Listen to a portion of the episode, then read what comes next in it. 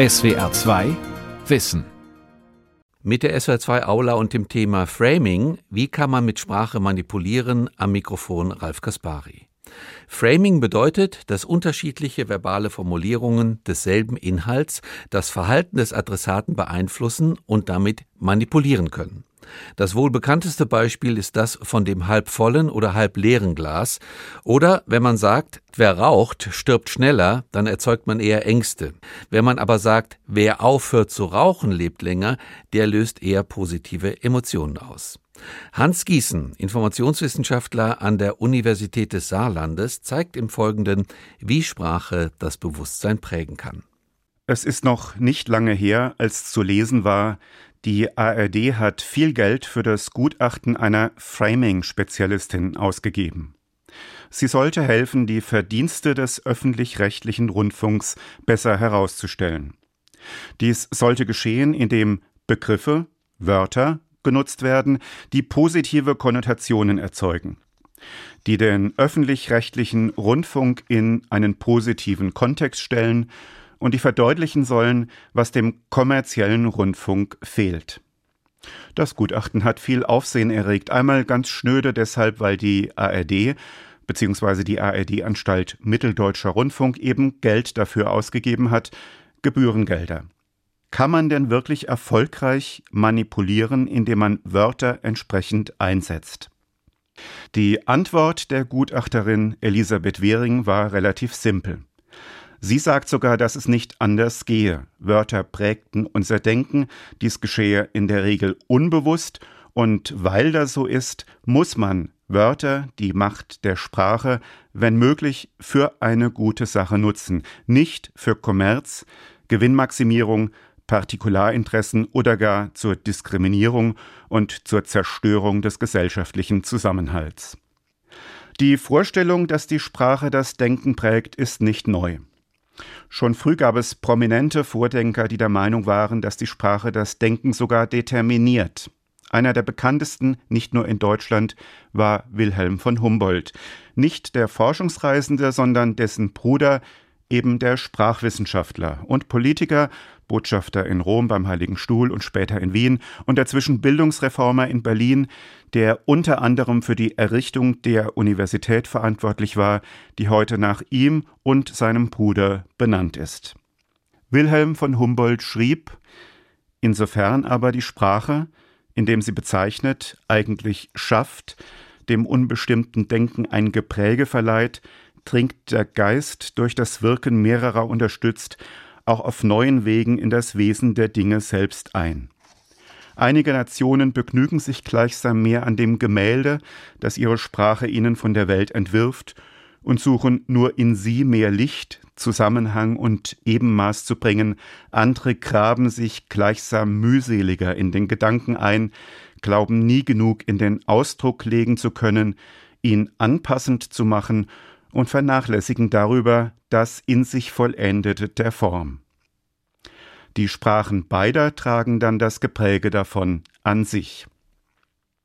Die für Humboldt wohl wichtigste Nation, die sich gleichsam mehr an dem Gemälde begnügt, das ihre Sprache ihnen von der Welt entwirft, ist natürlich Frankreich, jene Nation, die Preußen besiegt hatte und die das Land beherrschte, bis ihr Kaiser Napoleon in Russland scheiterte.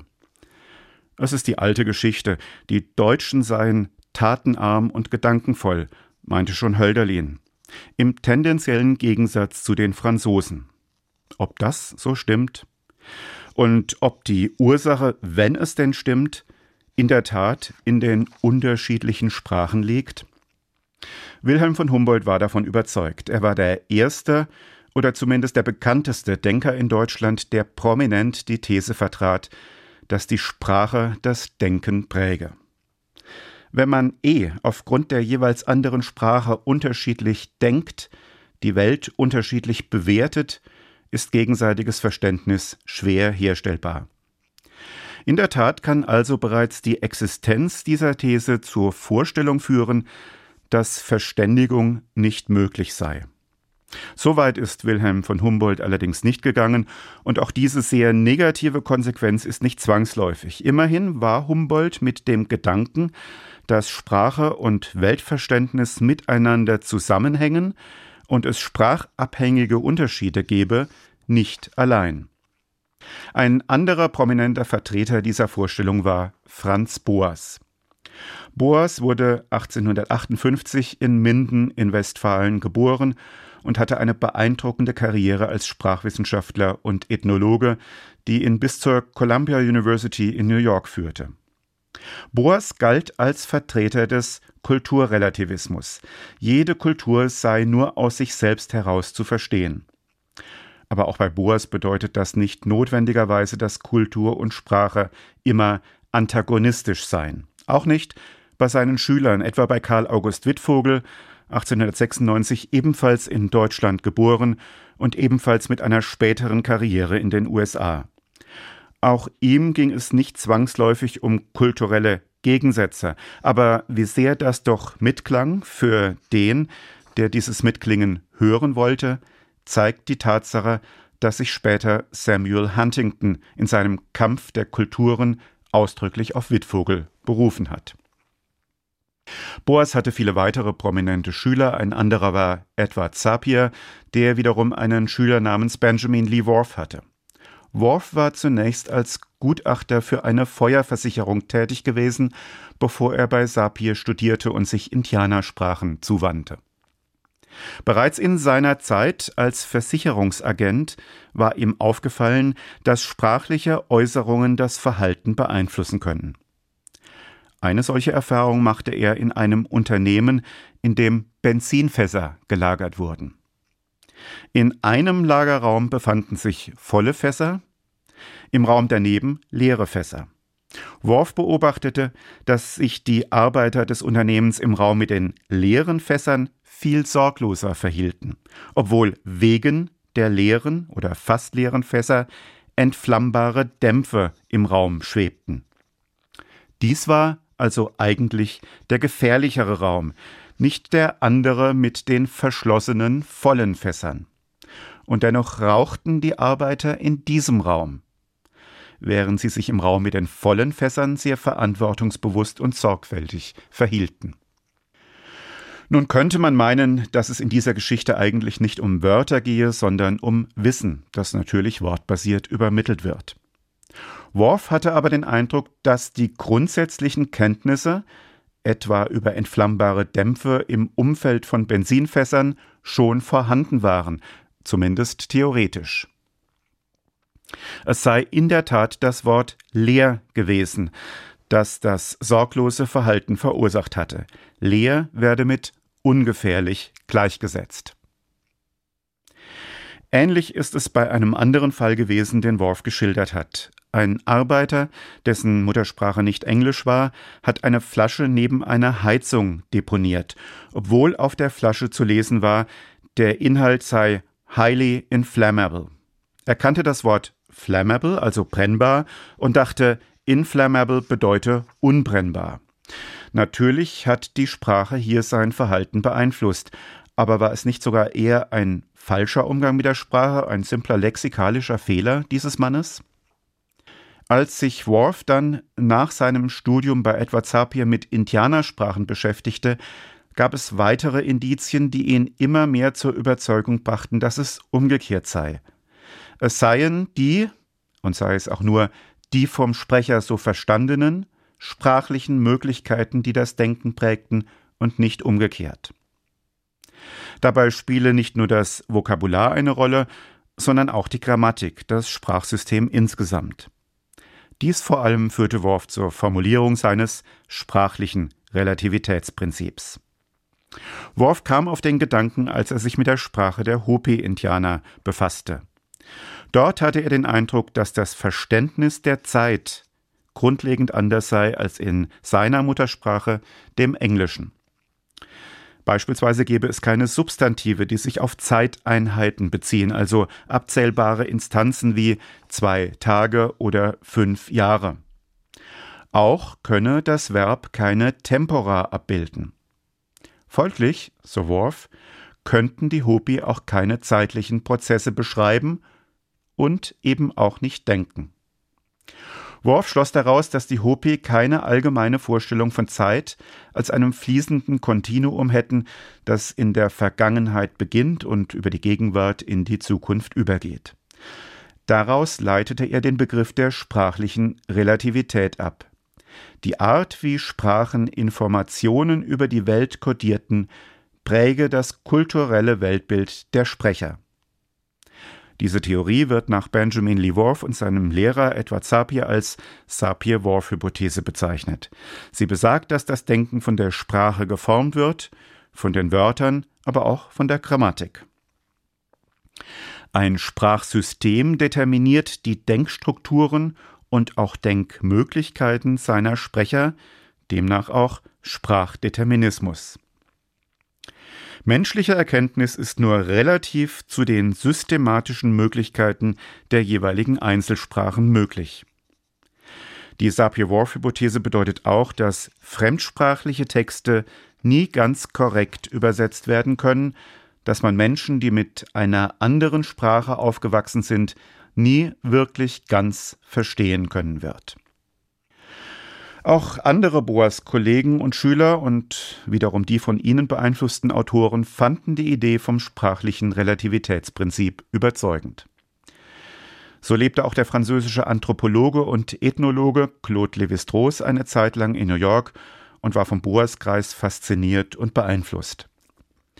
Lévi-Strauss wiederum beeinflusste unter anderem den französischen Semiotiker Roland Barthes. Barth hat die These vom sprachlichen Relativitätsprinzip am pointiertesten formuliert. Er sagte, Sprache sei faschistisch. Das ist natürlich eine sehr provozierende Aussage. Warum wählt Barth das Wort faschistisch? Nun, Sprache beeinflusse uns, unser Denken und unseren Umgang mit unserer Umwelt, mit unseren Mitmenschen auf totalitäre Art und Weise. Nicht nur, weil sie uns hindert, manches zu sagen und damit auch zu denken, sondern vor allem auch umgekehrt, weil sie uns zwingt, manche Dinge zu sagen oder preiszugeben. Das Beispiel, das Barths These verdeutlicht, im Englischen heißt es I had dinner with a friend. In anderen Sprachen muss man beichten, welches Geschlecht a friend hat. Das gilt natürlich insbesondere auch fürs Deutsche. Man kann so Bart nur sagen, ich aß mit einem Freund zu Abend oder ich aß mit einer Freundin zu Abend. Nichts anderes oder man muss lügen. Die jeweilige Sprache zwingt einen, etwas preiszugeben, das man vielleicht gar nicht preisgeben möchte. Aber gerade an diesem Beispiel wird deutlich, dass es so eindeutig doch nicht ist. Denn die Sprache erlaubt einem eben doch, sich aus dem Dilemma zu befreien. Man könnte etwa berichten, ich war noch was essen. Natürlich kann dann immer noch die Nachfrage kommen, mit wem, aber diese Nachfrage könnte in England ebenso kommen. In jedem Fall kann man mit der Sprache souveräner umgehen, als es die bombastisch klingende These von der faschistischen Sprache vermuten lässt. Sie zwingt einen doch nicht, so ausschließlich und so dramatisch, wie die Vertreter des sprachlichen Relativitätsprinzips meinen. Das sagt übrigens auch Roland Barthes selbst und er macht einen feinen Unterschied. Der Normalfall sei das totalitäre System der Sprache, aber wenn man sich davon befreit, ist es Literatur. Man braucht dazu Kreativität. Literatur hilft, sich vom Zwang der Sprache zu lösen. Und es gibt Beispiele aus der Literatur selbst, die das ähnlich sehen. Am bekanntesten ist der Roman 1984 von George Orwell. Es ist ein dystopischer Roman, den Orwell im Jahr 1948 geschrieben hat und der eine damals noch etwas entfernte Zukunft beschreibt. Orwell hat einfach die Zehner und die Einerpotenz umgedreht, so fand er den Titel des Romans, den er 1948 geschrieben hat, 1984.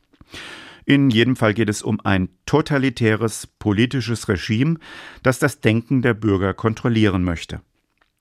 Zu diesem Zweck werden Veränderungen in der Sprache durchgesetzt, das sogenannte Neusprech. Der Ausdruck Neusprech, englisch Newspeak, bezeichnet eine Sprache, in der vor allem die Semantik, also das Bedeutungsspektrum der Wörter verändert wurde. Es wurde verringert, reduziert, um die Kommunikation in enge, kontrollierte Bahnen zu lenken. Somit verlieren Wörter einen Teil ihrer Bedeutung. Es gibt in Neusprech zwar noch das Wort frei, jedoch nicht im Sinn von politisch frei, sondern nur von ohne. Zum Beispiel der Hund ist frei von Flöhen. Gefühlsbetonte Wörter wie wunderbar oder erstklassig werden durch Zusammensetzungen wie gut plus gut doppelt plus gut abgelöst, schlecht wird ersetzt durch ungut. Altsprech sollte bis 2050 eliminiert sein. Zur Zeit der Romanhandlung, eben 1984, war das noch nicht ganz der Fall. Die dahinterstehende Vorstellung ist auf jeden Fall auch hier, man kann Widerstand nicht einmal denken, wenn die Worte dazu fehlen. Aber es stimmt auch hier nicht im Roman 1984. Der Protagonist Winston verliebt sich. Um seine Liebe zu leben, will er aus dem Zwangssystem des Staats ausbrechen, eigentlich zunächst nur punktuell, aber er funktioniert eben nicht mehr so, wie der totalitäre Staat will. Liebe ist anarchisch. Der Staat bricht ihn dann als Persönlichkeit, das ist sehr dramatisch. Aber in unserem Kontext ist wichtig, wenn es notwendig wird, etwas zu denken oder zu leben, das der Sprache zuwiderläuft, dann tut man das. Ein politisches System mag faschistisch sein und es kann versuchen, sich der Sprache zu bedienen, aber so weit, dass die Sprache ganz und total unser Denken prägen würde, so weit geht es nicht, so weit geht es nie. Und so wurde der Begriff vom sprachlichen Relativitätsprinzip langsam wieder fallen gelassen, die Sapir-Whorf-Hypothese als zumindest überspitzt und zumindest in dieser Überspitzung falsch abgelehnt. Zumal auch noch deutlich wurde, dass selbst die Hopi-Indianer, die laut Worf ja über keinen physikalischen Zeitbegriff verfügen sollen, doch auch, wenngleich mit anderen sprachlichen Mitteln, Aussagen zum Zeitverlauf tätigen können.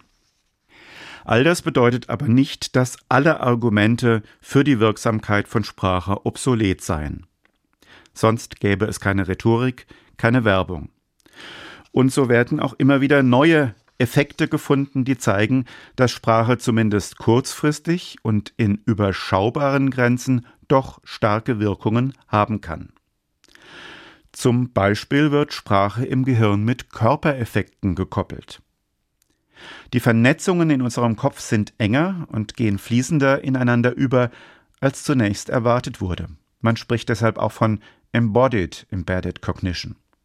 Die Kopplung reicht so weit, dass unsere Bewegungen langsamer werden, wenn wir das Wort langsam oder beispielsweise das Wort Schildkröte hören und dass wir uns umgekehrt schneller bewegen, wenn das Wort schnell fällt.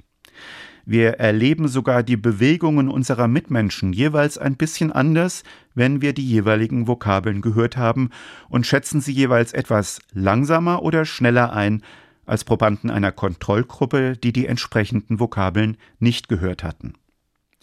Oder wir lehnen uns zurück, wenn wir das Wort Vergangenheit hören, werden aber aktiv und lehnen uns vor, wenn das Wort Zukunft fällt. Mehr noch, nicht nur die Körperhaltung ist betroffen, auch das Verhalten. Hat man einen Text gelesen, in dem das Wort höflich erscheint, ist man auch im Verhalten höflicher. Zudem wirkt sich Sprache, also die richtige Wortwahl, aber auch grammatische Strukturen, auf das Verhalten und beispielsweise darauf aus, was wir beobachtet zu haben glauben. Wenn man den Satz sagt, Hans wollte das Vogelhaus reparieren, er schlug auf den Nagel, als sein Vater hinzukam. Glauben anschließend viele Befragte irgendwo das Wort Hammer gehört zu haben, jedenfalls deutlich mehr, als wenn der Satz hieß, Hans wollte das Vogelhaus reparieren, er suchte den Nagel, als sein Vater hinzukam. Selbst Gefühle werden sprachlich mitbestimmt. So ist die Brücke im Deutschen weiblich, im Französischen aber männlich, le pont.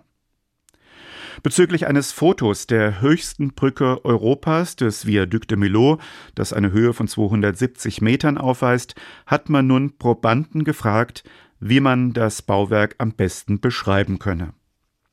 Offenbar entscheiden sich die meisten Franzosen für eher männliche Eindrücke wie kräftig oder gigantisch. Die Deutschen hatten Assoziationen wie elegant oder schön. Ähnlich ist es auch im Spanischen mit El Ponte. Umgekehrt heißt der Schlüssel auf Spanisch La Guave. Und ein Schlüssel wird von Spaniern dann viel häufiger als komplex, niedlich oder gar klein beschrieben, während die Deutschen einen Schlüssel eher als hart, schwer und schroff empfanden. Ich habe mich auch immer wieder gefragt, wieso sich ein so machtbewusster und auch brutaler Monarch wie Ludwig XIV. Sonnenkönig nannte, verbinde ich als Deutsche die Sonne doch mit Wärme, Licht, Wachstum. Aber ja, im Französischen heißt es der Sonne, Le Soleil, das passt eher zum großen Kriegsführer. Noch eindrucksvoller ist das Beispiel, wie Sprache bei der australischen Aborigines-Gruppe der Kukta-Jorre wirkt. Ihre Sprache hat offenbar keine Bezeichnungen für links und rechts, sondern nennt die konkreten Himmelsrichtungen, also West oder Ost. Da ist eine Ameise neben deinem nach Süden weisenden Bein. Stell die Tasse nach Nordwesten. Es ist also ständig eine räumliche Orientierung notwendig, mit der Konsequenz, dass die Sprecher der entsprechenden Sprache eine außerordentliche Orientierungsfähigkeit und ein eindrucksvolles räumliches Vorstellungsvermögen haben. Führt man sie durch verwinkelte Kellerräume eines Gebäudes, wissen sie trotzdem fast immer, wo Nord und Süd, Ost und West sind. Kein Europäer könnte das leisten.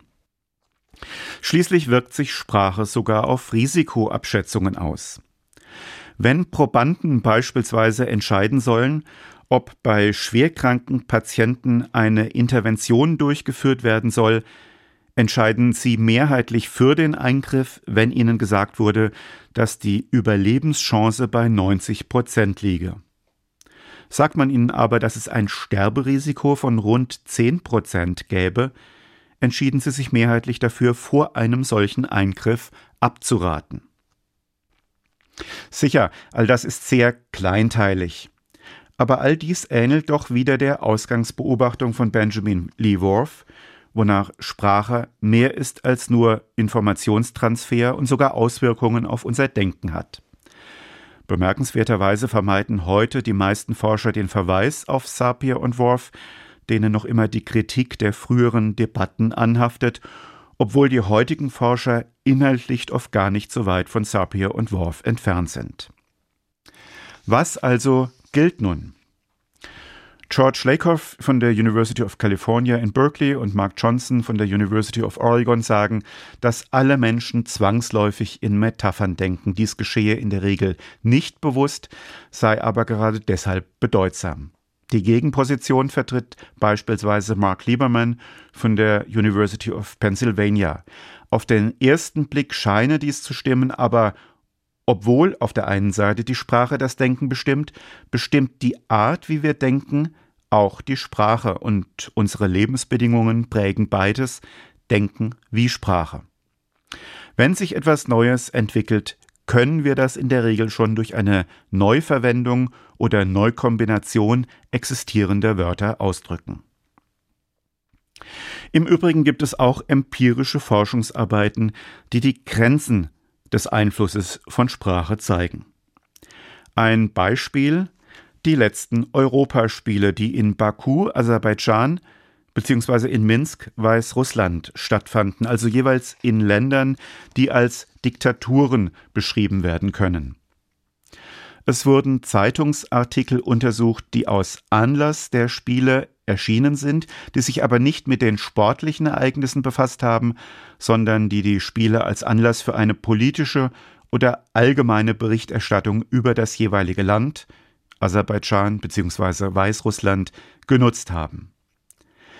Es handelt sich um die jeweils wichtigsten Tageszeitungen aus den deutschsprachigen und den englischsprachigen Ländern Europas, also englischsprachige Zeitungen aus Großbritannien und Irland sowie deutschsprachige Zeitungen aus Deutschland, Österreich und Luxemburg, also alles westliche Demokratien. Dabei zeigte sich, dass in allen Artikeln bestimmte Begriffe auftauchen, etwa der von der Diktatur oder dem diktatorischen Regime oder weitgehend analog vom autoritären Herrscher. Dennoch und trotz der überall identisch verwendeten Begriffe war die Tendenz der Artikel jeweils sehr unterschiedlich, und zwar in Abhängigkeit zum Erscheinungsstaat und nicht, was mir besonders bemerkenswert erscheint, in Abhängigkeit etwa zur politischen Positionierung der jeweiligen Zeitung, also zum Beispiel, ob die jeweilige Zeitung eher konservativ oder eher links ausgerichtet ist. Auch die Zeitungskategorie scheint nicht ausschlaggebend zu sein, also ob die Zeitung zur Qualitätspresse zählt oder ob es sich um ein Boulevardblatt handelt. Der einzige die jeweilige Einschätzung begründende Unterschied lag also im Herkunftsland der Zeitung und scheint daher von den nationalen Narrativen abzuhängen.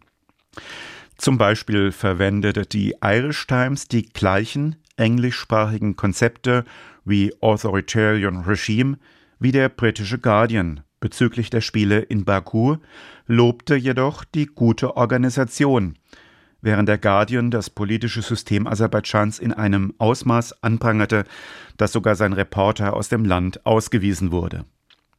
In ähnlicher Weise beklagten deutsche und mehr noch österreichische Zeitungen Aserbaidschans politisches System und diskutierten, ob man wirklich dorthin solche Wettkämpfe vergeben darf, während die luxemburgische Presse überlegte, die nächsten Spiele gleich wieder dort abzuhalten, weil ebenso alles so gut funktioniere.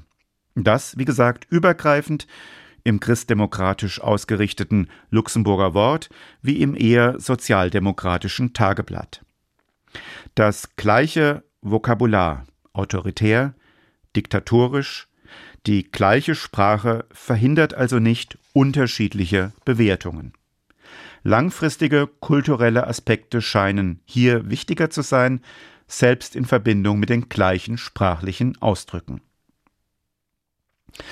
Wie auch immer schon, Edward Sapir selbst hat gesagt, dass die Sprache es ermöglicht, alles, was ein Sprecher oder Nutzer sagen möchte, in der Tat auch ausdrücken zu können.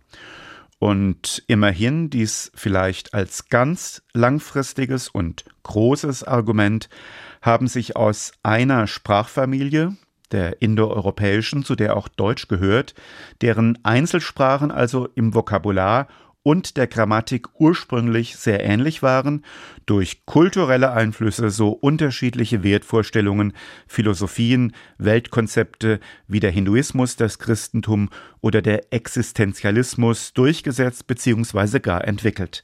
Die Sprache hat dies also zumindest nicht verhindert. Es ist mithin von großer Bedeutung zu untersuchen, in welchen Metaphern man denkt. Metaphorische Kreativität lässt sich aber ebenfalls immer wieder beobachten.